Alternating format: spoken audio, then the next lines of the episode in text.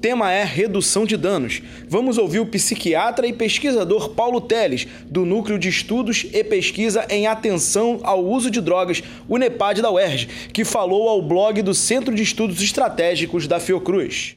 Falando de redução de danos, a gente, a gente pode se remontar né, a uma ideia é, assim, original, tá, que foi do, do Roleston, tá, um médico britânico que é, é, viu que às vezes a, a, a, melhor forma de lidar com o tratamento de alguma substância, né, no caso na época o ópio, era muitas vezes você continuar administrando essa substância e em doses cada vez menores. Tá? Isso faria com que a pessoa não passasse justamente pelos grandes problemas associados à abstinência, né, que é um sofrimento grande, é um, problemas clínicos.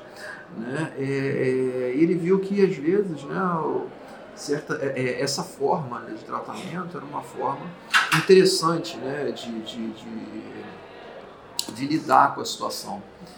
Né? É, essa ideia ela começa a ganhar força quando é, é, surgem é, principalmente as, as, as, infecções associadas ao compartilhamento de seringas e agulhas e as pessoas veem que as estratégias é, que criminalizam especialmente tá, são estratégias que afastam esse usuário de uma possibilidade de prevenção. Então, esses usuários eles, eles é, é, se organizam em guetos, tá, isolados de uma, de uma potencial, uma, potencial atendimento à saúde, não só que transmita informações em como não se infectar, né, como forneçam subsídios tá, para que, ela, que essas pessoas não se contaminem. Então, assim, um exemplo, tá? É, é, numa, numa, num ambiente em que a droga é criminalizada, essas pessoas elas não têm acesso fácil né, à prevenção, acesso fácil a tratamento, porque elas estão marginalizadas, elas estão fazendo alguma coisa ilícita, errada. Tá? Essa postura fez com que essas pessoas né, elas se tornassem focos de difusão, né, verdadeiros focos de difusão de doença. Não só porque elas não tinham ideia de que seus comportamentos eram comportamentos de risco para a transmissão da infecção, e se contaminavam entre si através do compartilhamento, como contaminavam as pessoas que se relacionavam com eles, tá? através do relacionamento sexual e, e outras formas de, de, de, transmissão. Tá? E a redução de danos ela, ela foi um, uma estratégia que, nesse sentido também, permitiu com que as pessoas pudessem ter acesso a essa informação, ou seja, um acesso facilitado, principalmente às estruturas de saúde que transmitiriam essas informações, transmitiriam, ah, inclusive, a, é, é, a, a, importância de ter insumos adequados para não se, não se infectarem, tá? que muitos deles não tinham esse conhecimento. E, e, e, isso foi na época, né, com a hepatite, no início desse processo, foi com a hepatite, principalmente na Europa, tá?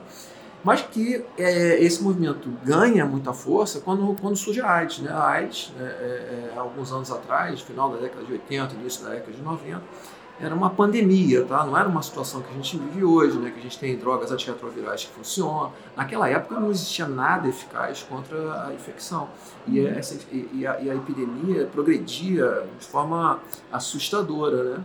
E um, um dos grupos muito vulneráveis à própria infecção eram os usuários de drogas.